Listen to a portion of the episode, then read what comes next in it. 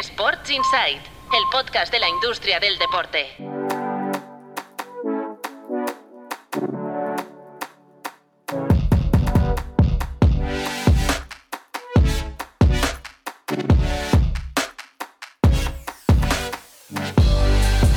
Muy buenas, bienvenidos y bienvenidas a Sports Insight, un podcast de Tu Playbook producido por NSN. Hola, Marmenchen, director fundador de Tu Playbook, muy buenas. Hola, ¿qué tal? ¿Cómo estamos? Hola, Marcos López, ¿qué tal? Muy buenas, ¿qué tal? ¿Cómo- cómo Bienvenidos a Sports Insight. Enseguida, Marmenchen, bueno, enseguida no, ya, nos vas a decir dónde has estado en las últimas horas, eh, esta semana, y rodeado de quién, Marc. Pues mira, he estado en Portaventura, no tirándome en las atracciones porque está cerrado, sino en el centro de convenciones porque ahora se cumple año, año y medio de la firma del acuerdo de la Liga Impulso con CVC y han montado como una macro jornada privada para 450 ejecutivos de los clubes y la liga para compartir experiencias, hacer un poco de estatus de cómo está el proyecto y evidentemente para decir que todo muy bien, pero que hay que apretar para poner a trabajar el dinero. Y tu playbook ha estado allí, en la persona de Marmenchen, ¿eh? In- Insight Cumbre CVC La Liga. otros... Podríamos titular así el episodio. ¿no? ¿Eh? Todos los detalles de la cumbre CVC La Liga. Ah, me ha permitido conocer a periodistas como Ashley Petit de, de Sportico, a la que lanzo un saludo, que, que también estaba por allí. Estaba Reuters, Bloomberg, eh, Prensa especializada. prensa ¿no? especializada y prensa económica y generalista.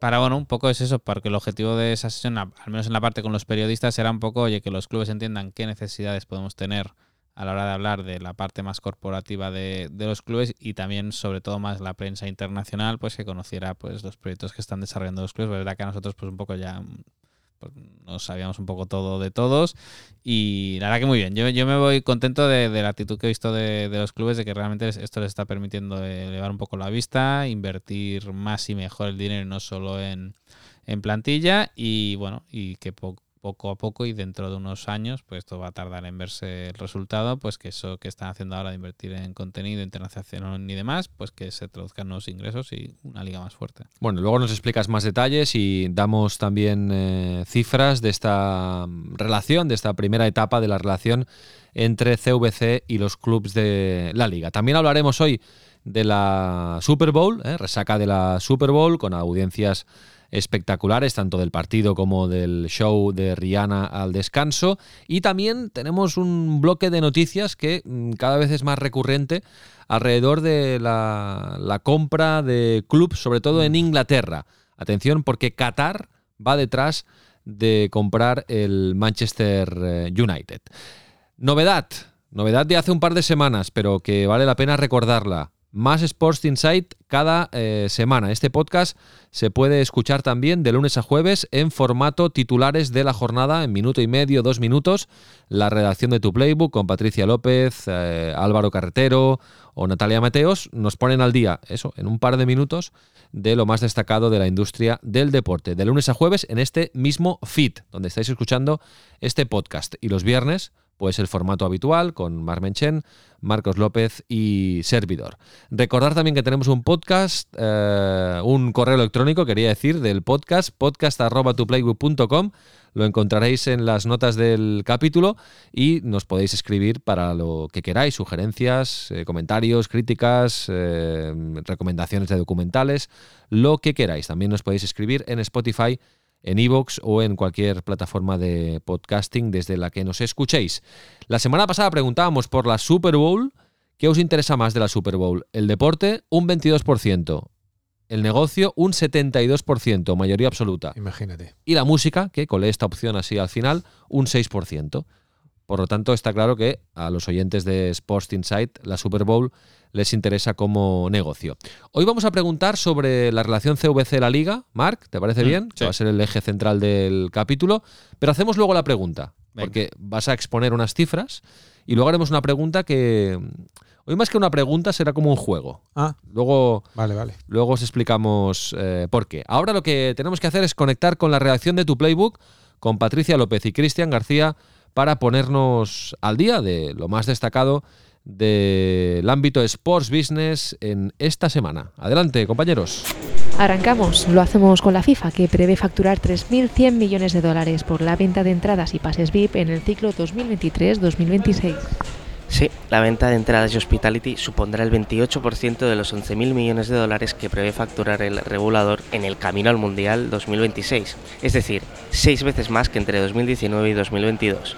La televisión continuará siendo la principal vía de facturación y superará por primera vez los 4.000 millones de dólares. Arabia Saudí continúa trayendo eventos deportivos y se adjudica el Mundial de Clubes de 2023. El Consejo de la FIFA ha anunciado que la cita se celebrará en el país de Oriente Medio del 12 al 22 de diciembre de 2023.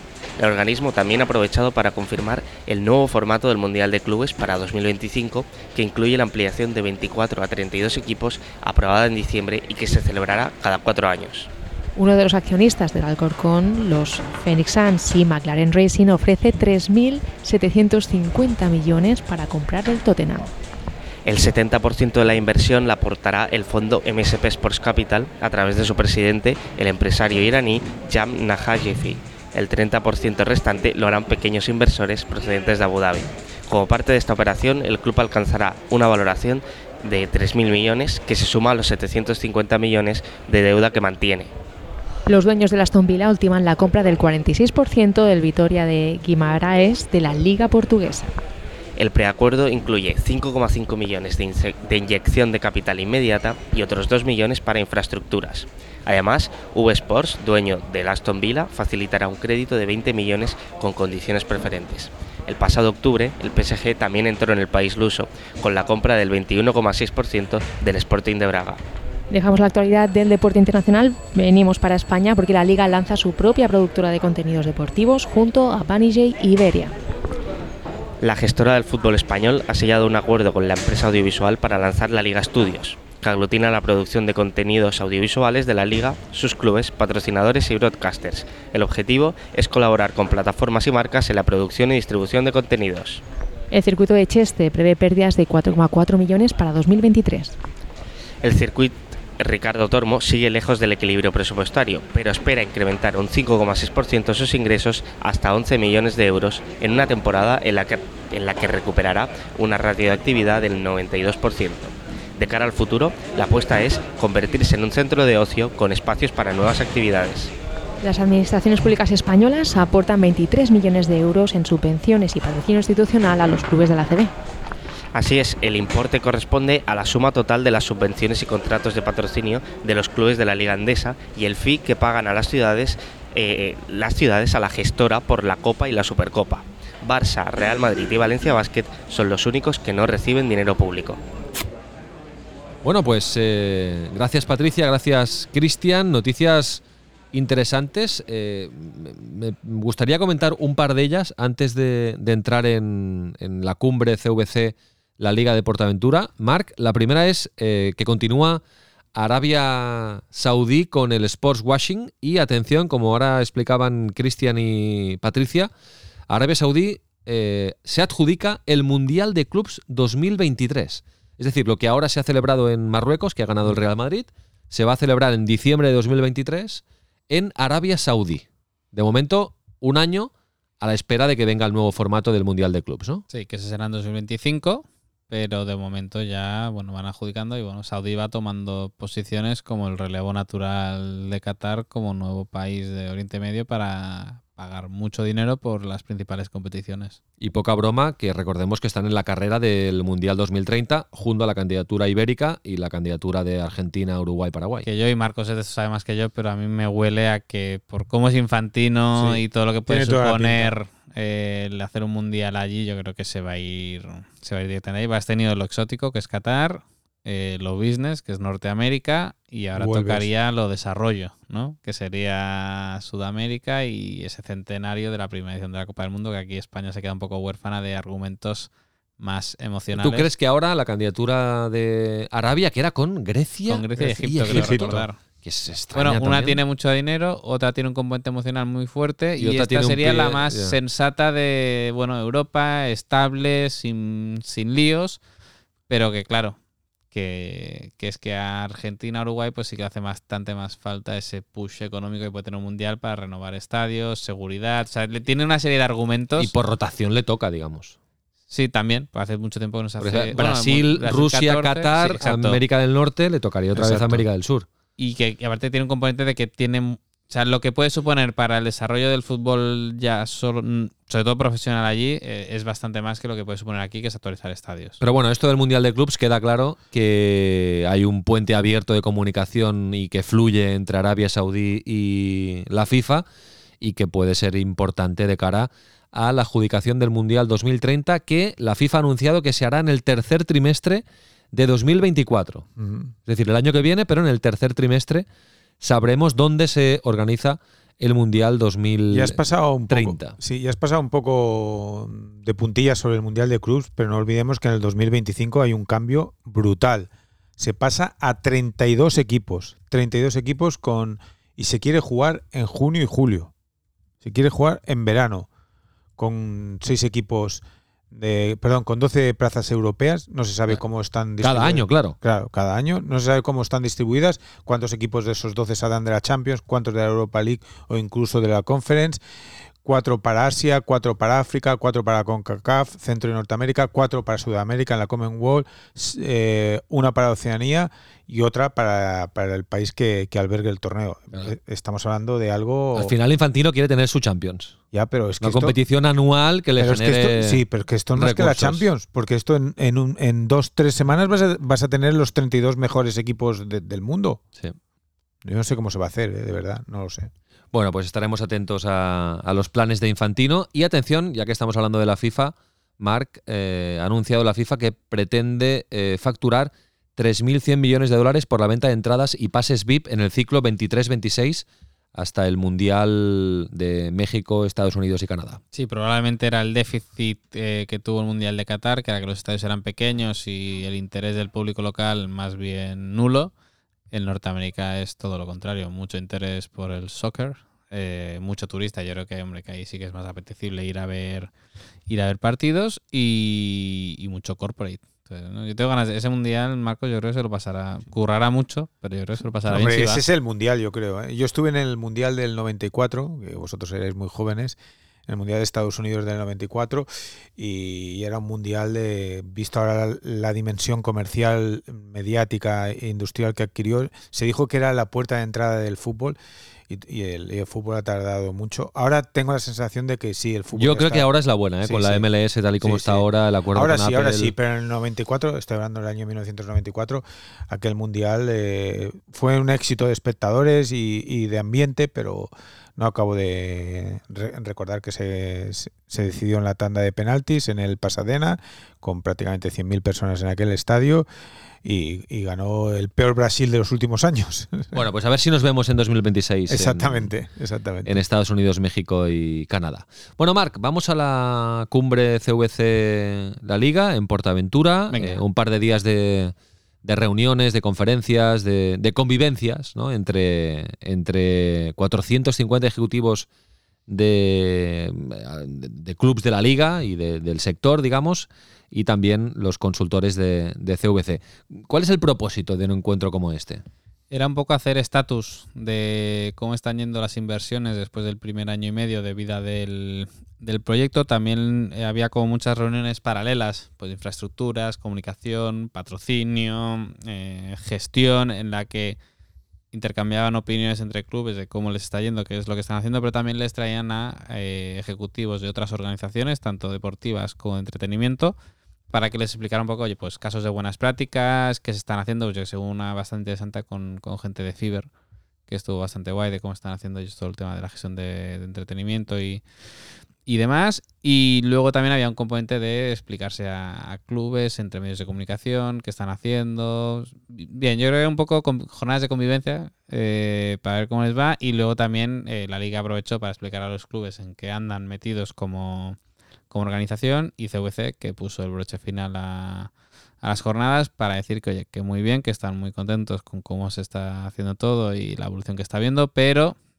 como siempre hay que ponerse las pilas, hay que poner el dinero a trabajar para que esos mil, casi 1.900 millones de euros que van a llegar a los clubes, pues se traduzca en crecimiento. Vamos a hacer memoria porque CVC eh, no deja de ser un fondo de inversión que ha invertido en la liga, un acuerdo con la liga, y eh, actúan como consultores para que el producto de la liga mejore y eh, los clubes se modernicen y puedan generar más ingresos. Eh, ¿Cuánto dinero deja CVC y para qué? Porque esto está, mm, no es, tómate, presto dinero y haz con él lo que quieras, sino que hay unas condiciones, digamos, ¿no? Evidentemente es un dinero que se tiene que retornar con ventajosas condiciones, si quieres, y a muy largo plazo, pero se tiene que invertir bajo unos parámetros. Exacto, o sea, son 1.826 millones de euros, para ser exactos, que, que, van a recibir finalmente los clubes. Hay una parte se la queda la liga para, pues, para recién ascendidos y, y demás. Entonces, 70% infraestructuras, que no es solo ladrillos, o sea, no es solo remodelar estadios o ciudades deportivas, sino que también es pues oye, equipos de contenido, equipos de negocio, equipos de comunicación, o sea, bueno, invertir en... Infraestructuras físicas y humanas. Y humanas, exacto. Y luego hay un 15% para refinanciar deudas que, que tuvieran y que a lo mejor pues era una losa para que las pudieran espaciar en el tiempo y un 15% para aumentar el límite salarial de los tres primeros años de, del acuerdo para bueno, tener un poquito más de margen si están teniendo pérdidas por la, por la pandemia. A partir de aquí eh, lo que ha montado la liga es como una oficina técnica, es como una ventanilla en la que el club presenta su plan de negocio y la liga y CVC aprueban esa inversión y por lo tanto le liberan el dinero. Es decir, tú como club puedes tener derecho a hasta tantos millones de euros. Que ahora lo repasamos. Pero luego en verdad solo vas a poder consumir todo eso si tú le presentas proyectos concretos que te permitan consumir ese dinero, que para mí es la la gran virtud del proyecto y es por lo que muchos clubes decían que el tema de CBC les estaba permitiendo pensar mucho más a largo plazo. Porque como te dicen que sí o sí el dinero tiene que ir a otra cosa, que no, sea plantilla deportiva, tienen que pensar en cómo poner a trabajar el dinero y en, crecer como institución. Y en tu playbook, eh, Mark, habéis eh, investigado para saber, para descubrir cuánto dinero le, le, le puede pertocar como máximo a cada club, ¿no?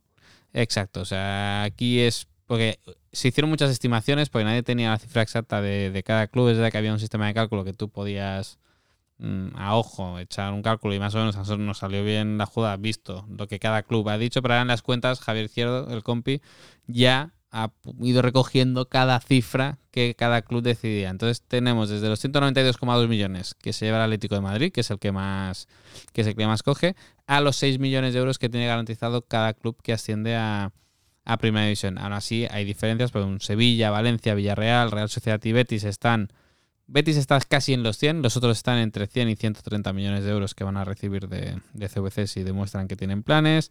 Español, Celta, Getafe, Alavés y Levante estarían entre los 70 y los 80 y poco millones de euros. Y luego hay un grupo que son los Osasuna, Granada, Rayo, Mallorca, Elche, Cádiz, que están entre 20 y 50 en función de las temporadas que han estado en primera división. De los que están en segunda, es verdad que tienes a un Eibar, Leganés, Málaga, Las Palmas, Valladolid, Girona, Huesca y Sporting que... Girona en primera hora, ¿eh?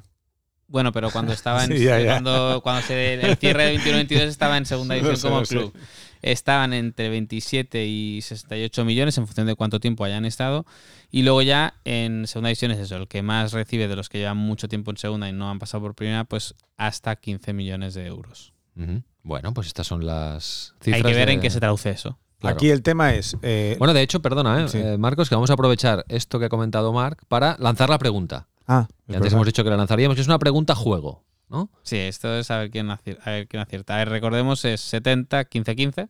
Deuda, 70 infraestructuras, 15 deuda, 15 plantilla Infraestructuras. Vamos a preguntar, oye, de hecho, no sé si pueden numerar, que numeren. No, eso ya es demasiado complicado para No, podemos poner tres opciones y a ver cuál es la más votada. Yo que digan cuál es la que más se ha consumido porcentualmente.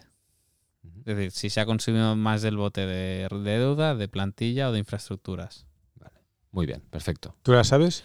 Yo creo que la sé, pero lo decimos nosotros y no nos, no nos dices la respuesta, Marc. Ah, exacto, tú no digas. Yo, creo, que claramente plantilla deportiva. Plantilla deportiva.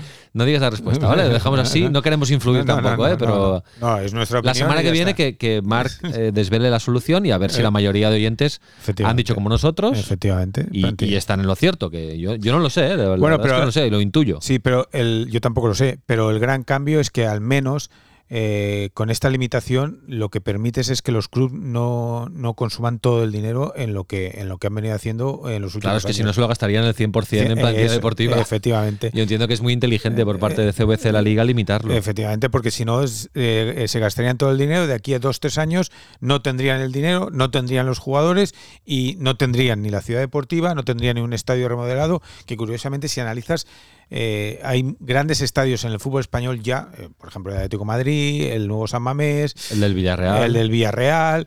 eh, curiosamente hay dos estadios que nos han tocado, que son el del Rayo Vallecano y el del Barça. El del Barça, que está al margen del acuerdo con CBC, también se va a tocar ahora. De hecho, allá hay una herida en el Camp Nou, que es la como una- la extracción de, la, de una parte de la tercera gradería. Y a mí me parece inteligente que se ponga el foco en mejorar como club, como institución, a nivel de ciudad deportiva, de estadio y de talento y de, y de potenciar tu marca y en la construcción de nuevos recursos económicos, que no destinar todo a, fichar jugadores y, y a, y a los traspasos. Para cerrar este tema, Marc, a Barça y Madrid mm, no. Ni rastro. Ni, ni se les espera, ¿no? En este Y- tipo de y reuniones. tampoco se habló de ellos, más allá de recordar que son dos activos importantes de, de la competición y, y que realmente en muchos de los indicadores pues ya están bastante más, más avanzados. O sea, pues, por ejemplo, Athletic Club, que es uno de los clubes demandantes junto a Barça y Madrid eh, del acuerdo con CBC, sí que estaba allí. Había muchos ejecutivos de Athletic pues, participando en, en las reuniones y también del Ibiza, que si bien no denunció es uno de los clubes que ha- decidido, al menos de momento, no sumarse al acuerdo de, de la Liga y CVC y es verdad que el argumento que te da la Liga, que a mí me parece extraño, pero es verdad que, bueno, que como asociación, pues supongo que es lo que tienen que hacer, es, oye, nosotros no vamos a prohibir a ningún club que quiera venir aquí a participar y a crecer y a mejorar que lo haga, aunque luego lo financie con, con su propio dinero y no con el de, de CVC. Bueno, al final cada uno defiende sus intereses y ya hemos hablado mucho de esto aquí en este podcast, pero no deja de ser una anomalía grande. No, una Y gran, una pena, ¿no? Que, una gran anomalía que la industria del que, que no vayan de, la mano, ¿no? Barça y Madrid, los dos grandes clubes españoles, eh, Y potencias europeos, mundiales. y europeos y y mundiales. la liga, ¿no? Mm, No sé, no me imagino en la NBA, ya sé que el sistema es diferente, pero que la NBA vaya por un lado y los Lakers y los o- Knicks por otro. O en el formato de la Premier o en la Bundesliga, el Bayern no, no, no vive, no sé, eh, Mar lo controla más. No creo que el Bayern viva en un universo aparte. No creo que el City o el, o el Big Six, los grandes clubes de la Premier, vivan al margen de la. Eh, aparte que no, se necesitan, la liga, Barça y Madrid se necesitan, tienen que colaborar. En esas competiciones hay, hay una mayor lealtad de los grandes respecto al conjunto de, de la competición y no es casual que sea en España y en Italia donde hay donde hay ese, esa sí. separación de, de los grandes de, del conjunto. En del Italia sistema. pasa, ¿eh? También. Bueno, en Italia está, a ver, pasa con la Juventus. Sí, solo pasa con un club. Y ahora vamos a ver qué pasa con, Con la nueva Con la propiedad. nueva Bueno, propiedad no, con la nueva estructura directiva, ejecutiva. de gestión y, bueno, y con la propia habilidad económica de, de la Juventus, que es que realmente se ha demostrado que tiene un modelo que no se ajusta a la realidad del mercado de, de Italia. de Italia. Claro. Bueno, pues eh, queda dicho, queda explicado eh, esta cumbre eh, CVC, eh, la Liga, eh, para ah, pues hacer seguimiento del programa de la Liga Impulso que, que está repartiendo dinero mm, con condiciones a la mayoría de clubes eh, de la Liga Española, de primera y de segunda. Bueno, vamos a hablar de. de- entramos en la sección de mm, compraventa de, de clubs, sobre Sí, todo es que esto, esto es relacionado con el fútbol inglés. Eh, Esto es digno de sección. Recordamos ¿Qué, que qué- qué pasa aquí? ¿Que, el- que Qatar quiere al United? Quiere, ¿Quiere comprar el United? Sí. Qatar Sports Investment. Qatar los mismos Sport- del Paris Saint Germain. Los mismos, los mismos. Nasser Al-Khelaifi, del, Los del- del mismos. Premier Padel. Los mismos, los mismos están interesados. Recordamos que hay tres clubes, o que sería el tercer club que estaría dominado por el poder, de- el poder económico de Oriente Medio. En el 2008 los Emiratos Árabes Unidos compraron el Manchester City, que ahora está en un proceso de investigación de la Premier, como ya comentamos. En el 2021 eh, Arabia Saudí adquirió el Newcastle y ahora Qatar quiere entrar eh, en la O Premier. sea, que Qatar quiere entrar en la Premier. Sí, para mí se este- ha marcado ese objetivo. Se ha marcado ese objetivo. Está valorando presentar una oferta de en torno a 4.500 millones de libras. Wow. 4.500 millones de libras por, por el United. Eh, tras conocerse esta noticia divulgada por Bromberg, eh, las acciones del United subieron un 0,25 Wall Street y vamos a ver cómo la reconstrucción deportiva que ha hecho Ten Hag, coincidiendo precisamente con la salida de Cristiano Ronaldo a Arabia Saudí, ha estabilizado y ha mejorado al equipo de tal manera que puede pelear incluso por la Premier, porque está ahí eh, muy cerca del City, muy cerca del, eh, del, del Arsenal. Y creo que este es el sería el gran impacto que Qatar, que ya domina el PSG, que ya domina el- la liga francesa, no, no la Europa futbolística, eh, tuviera posibilidades de, de Hombre, comprar. Sería una auténtica bomba. Sí, porque estamos hablando de un Aparte, club- se podría recrear, digamos, el pulso eh, Emiratos-Qatar, que son vecinos Sí. y rivales en muchas cosas. efectivamente. Abu Dhabi y Qatar se podría recrear en, En una misma en una ciudad. misma ciudad. en una misma ciudad, no, Sí, sí. no- no en una liga, en una misma ciudad. Eh, recordamos que es propiedad de, de la familia Grazer, el, el United, desde el 2005 y que quieren vender. ¿Lo ves viable, Marc? ¿Ves opciones? Lo único que podría pasar es que el comité de aprobaciones de la Premier League, que ahí sí que la Premier League tiene, de- los, o sea, los dueños, los actuales dueños de los otros clubes de la Premier League tienen derecho a vetar la entrada de, de según qué perfiles de, de inversores. Me extrañaría que dijeran no a Qatar cuando a- aceptaron a Arabia Saudí y el único elemento de presión que había con Arabia Saudí era que no fuera el Emirato, o sea, el Emirato directamente, era un fondo de inversión del Emirato. Esto sería tres cuartas partes de lo mismo, a no ser que se pongan exquisitos con el tema de, de que ya es accionista del PSG, pero bueno, tiene ahí al Manchester City que también tiene... clubes Aquí- en- y la UEFA aquí, Europa. claro, si La lo UEFA del City, puede- tampoco. bueno, es que la UEFA solo puede hablar en el momento en que eh, pueda haber un conflicto en una competición suya. Mientras no haya ese potencial conflicto, no, no Sí, puede decir y nada. si no recuerdo mal, Bein Sport es una de las que patrocina a la Premier a través de la venta de derechos internacionales hasta la temporada 2024-25 por 500 millones de dólares anuales. Ya. Bueno, pues veremos. También hay vientos de compra eh, en el Tottenham, ¿no? Sí, eh, es el dueño, lo voy a decir bien, ¿eh? es, es, es un dueño minoritario de muchos clubes, de pues en la NBA, también aquí en el Alcorcón. Y ahora parece ser que plantea una oferta que lu- luego veremos si se concreta, porque el Tottenham tampoco ha dicho que esté, que esté en venta, pero ya se le vinculó a Qatar, a- al Tottenham. Entonces, eh, un 3.500 millones de, de euros. Con estadio nuevo, ¿eh? Y es- a ver, realmente el Tottenham es un proyecto chulo, ya tiene el estadio hecho, eh, por lo tanto, eh, lo tiene todo ya preparado para, para el futuro. Y aparte es uno de los clubes que intenta hacer las cosas con, con cabeza y el otro día es verdad que presentó resultados y recortaba las pérdidas y aún así se dejó 50 millones en la última temporada. Y sí que hacían un llamamiento a poner un poco de cordura a la Premier League, porque venía a decir que, oye, que la llegada de fondos soberanos y grupos inversores pues está inflacionando un poco el, el mercado, provocando un exceso de, de gasto y ellos lo recuerdan, que ellos se han gastado 500 millones en los últimos tres, tres mercados de, de fichajes y que cualquier error en esa compraventa de jugadores te penaliza mucho y ellos admiten que se han equivocado mucho fichando y que eso les está pasando factura. Por hecho, cuando se habla de jugadores de España que se van a la Premier, luego no se habla de que muchos vuelven a la temporada siguiente o pasadas dos a la mitad de precio del que, del que se fueron. Bueno. Brian Hill, por ejemplo, el del Sevilla. Sí. Claro, claro ejemplo. Y luego otra noticia en esta sección Sí, además es verdad que es que el este. Aston Villa eh, está acabando de, de cerrar la compra de un 46% del eh, Vitoria de Guimaraes, eh, de un club de, de Portugal.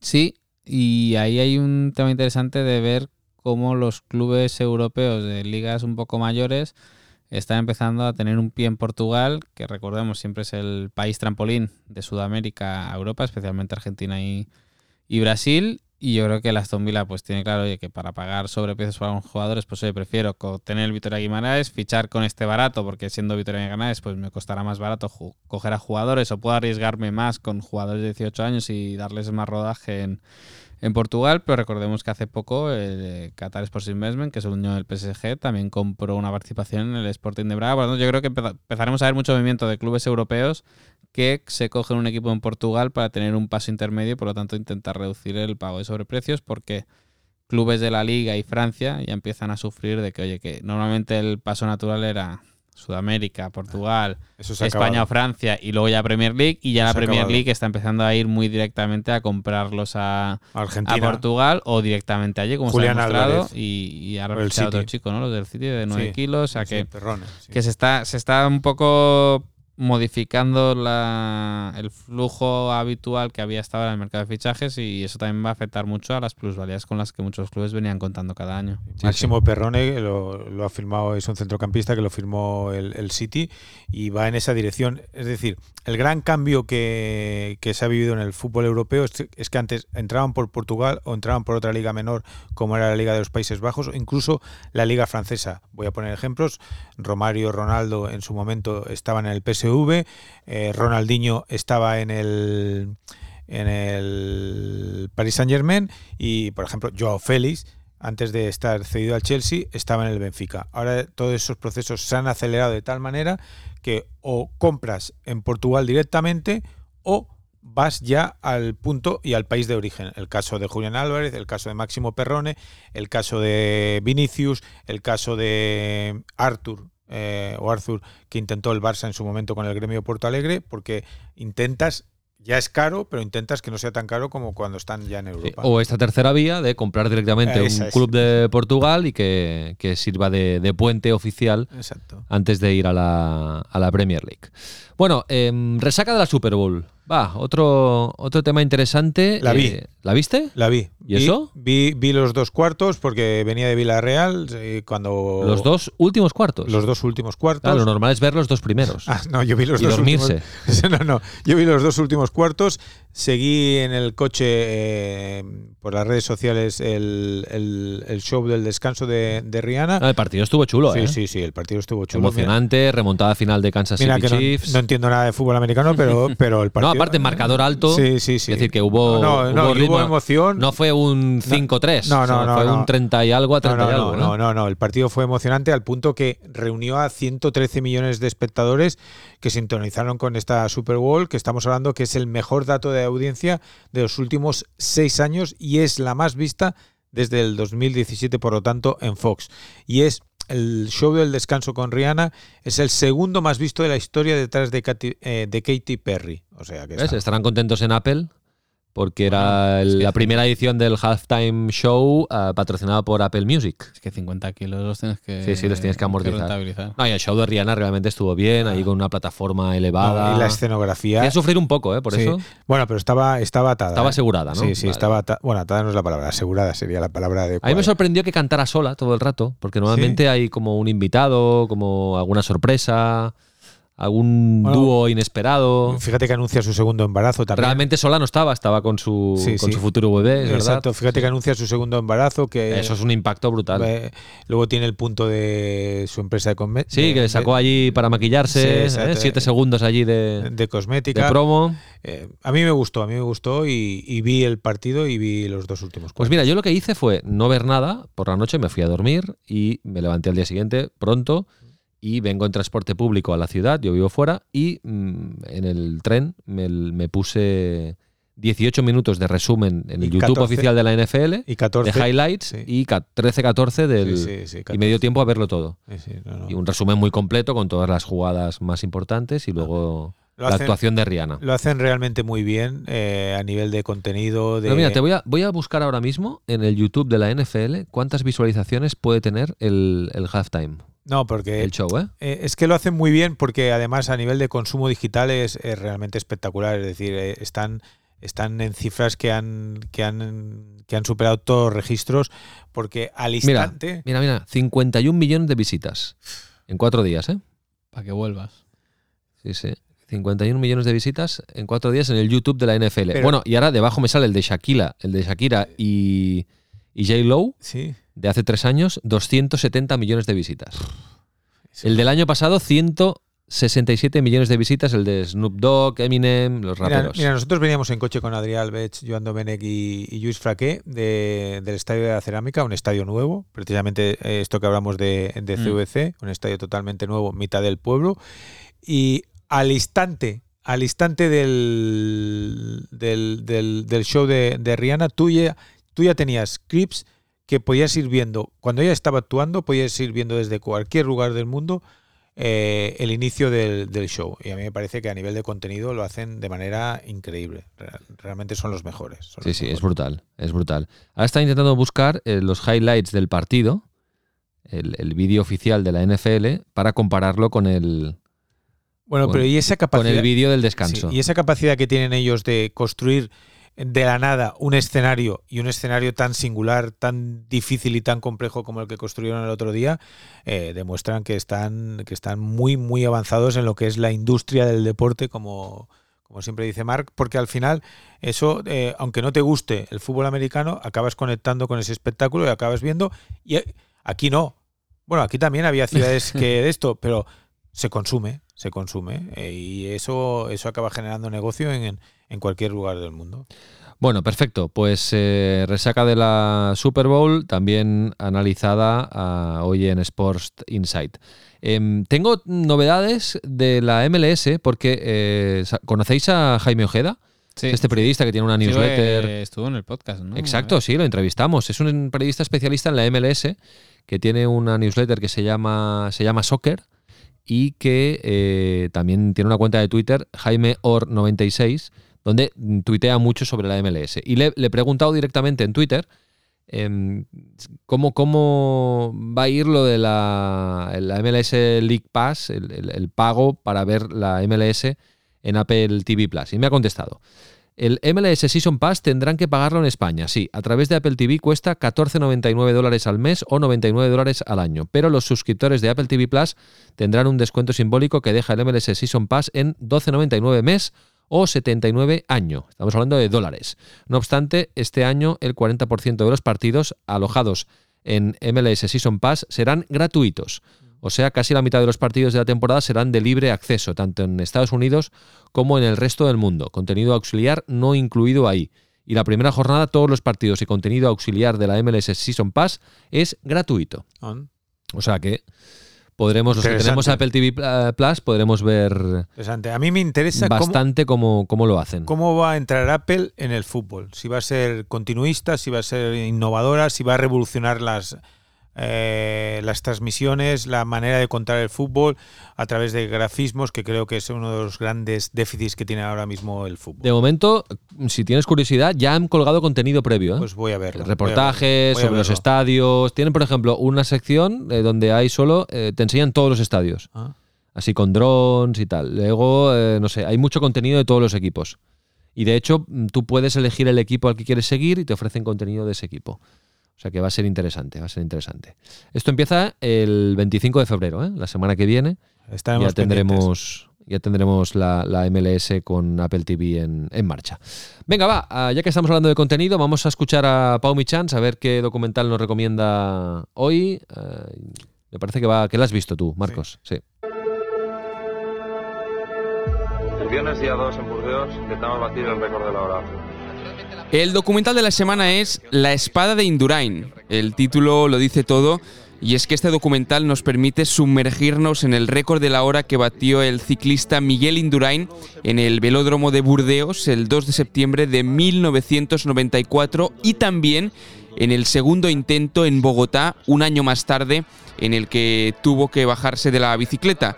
Descubrimos todas las curiosidades y entresijos de esta etapa del ciclista navarro con la bicicleta, la denominada espada, como protagonista. Se puede ver en Movistar Plus, es un episodio de 55 minutos y está dentro de la serie Informe Plus. Si te gusta el ciclismo, como a un servidor, es un documental obligado y si no, te permite adentrarte en uno de los grandes momentos de la historia del deporte español, el récord de la hora en Burdeos y el fin de la carrera de Indurain.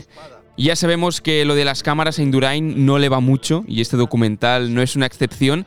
Él no aparece, pero sí que lo hacen algunos de los que lo vivieron en primera persona, como Fausto Pinarello, el constructor de la espada de la bicicleta, José Miguel Echavarri, el director de Indurain, Prudencio Indurain, hermano de Miguel, Enrique Sanz, su mecánico, el fisiólogo Íñigo Mujica o el periodista Javier Ares. También el excompañero de Indurain y comentarista Perico Delgado, no podía faltar, y el periodista y narrador de ese momento, Carlos Martínez, que tienen una anécdota muy buena de esa retransmisión. Las imágenes de archivo también son clave porque nos permiten transportarnos a esos días y ver cómo ha evolucionado este deporte en 30 años. con la bicicleta, la espada como gran emblema y es que seguramente es uno de los deportes que más ha cambiado.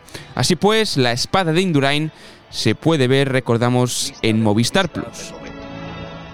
Bueno, pues otro producto de la factoría Informe Plus que está muy bien, ¿eh? Hacen Muy bien, muy documentales bien. Yo lo he visto, me ha sin grandes pretensiones, pero mm, muy vinculados a la industria del deporte, al deporte y están bien. están Y este bien. especialmente, como decía Pau, es a mí me a mí me encantó porque además lo vi hace 10 días o así y es muy interesante. Me gusta el ciclismo, pero no es que me guste especialmente el deporte, sino todo lo que genera alrededor. Por cierto, el mítico Emilcar, eh, una institución del podcasting en España, Emilio Cano, Mm. nos ha dicho que nos dejamos una peli cuando hicimos la lista con Pau de los documentales y películas eh, de, de Pelé, ¿Sí? sobre Pelé, que nos dejamos una peli mítica, y tiene toda la razón, y nos la recomienda. Evasión o Victoria. Ah, claro. Sí. Una peli de principios peli, de los la pe- 80, la ¿no? peli, sí, con sí. Sylvester Stallone, Sí, sí. con Pelé, ¿no? Y que están en un campo de concentración y a través del fútbol lo- logran, ¿no? Eh, escaparse y tal, ¿no? Pues sí, la recomendamos y gracias Emilio por, por habernos enviado eh, el mail y la recomendación. Eh, Marc, ¿estás viendo algo? Eh, No, yo no, yo no. Marcos, ¿no? Mm, Tú ya... No, ahora tengo que decidir con qué me pongo, pero acabé Breaking Point, que eso me dejó un poco sí, pero no. Y ahora tengo que buscar una cosa nueva. No Te sé tengo- qué será. el de la Superliga tienes que ver. Te tengo que pasar Claro, la... Me tengo que hacer de Apple, Apple TV Plus. Sí, me está dando Sí. un poco de pereza. Bueno. Venga, pues lo dejamos aquí. La semana que viene más. La semana que viene con eh, una sorpresa. ¿eh? La semana que viene tenemos un invitado. La semana que viene tenemos un invitado y, hasta aquí puedo leer. Será un capítulo diferente. Venga, eh, nos ha quedado bien, ¿no? Esta segunda vez. ¿Sí? Creo que sí, creo que sí. ¿Lo explicamos Sí, sí. o no? ¿Lo Sí, sí, explicamos? explícalo, explícalo, explícalo, porque Hoy hemos, hemos grabado este podcast dos veces porque la y primera. es responsabilidad de, que, de sí, quien está hablando ha tocado ahora. un botón que no debería Bueno, más tocar. que tocar un botón, no, he, he tirado un cable que no y debería luego hemos tirar. dicho, va, vamos a hacerlo otra vez igual. Exactamente sí, igual. Bueno, siempre. Yo creo que nos ha quedado mejor. Ah, sí, las segundas versiones. Claro, ya teníamos un poco de entrenamiento. Exactamente. Bueno, venga, Marcos. hasta siento, la próxima. hasta. Un abrazo. Marc, te leemos en tu playbook. Chao.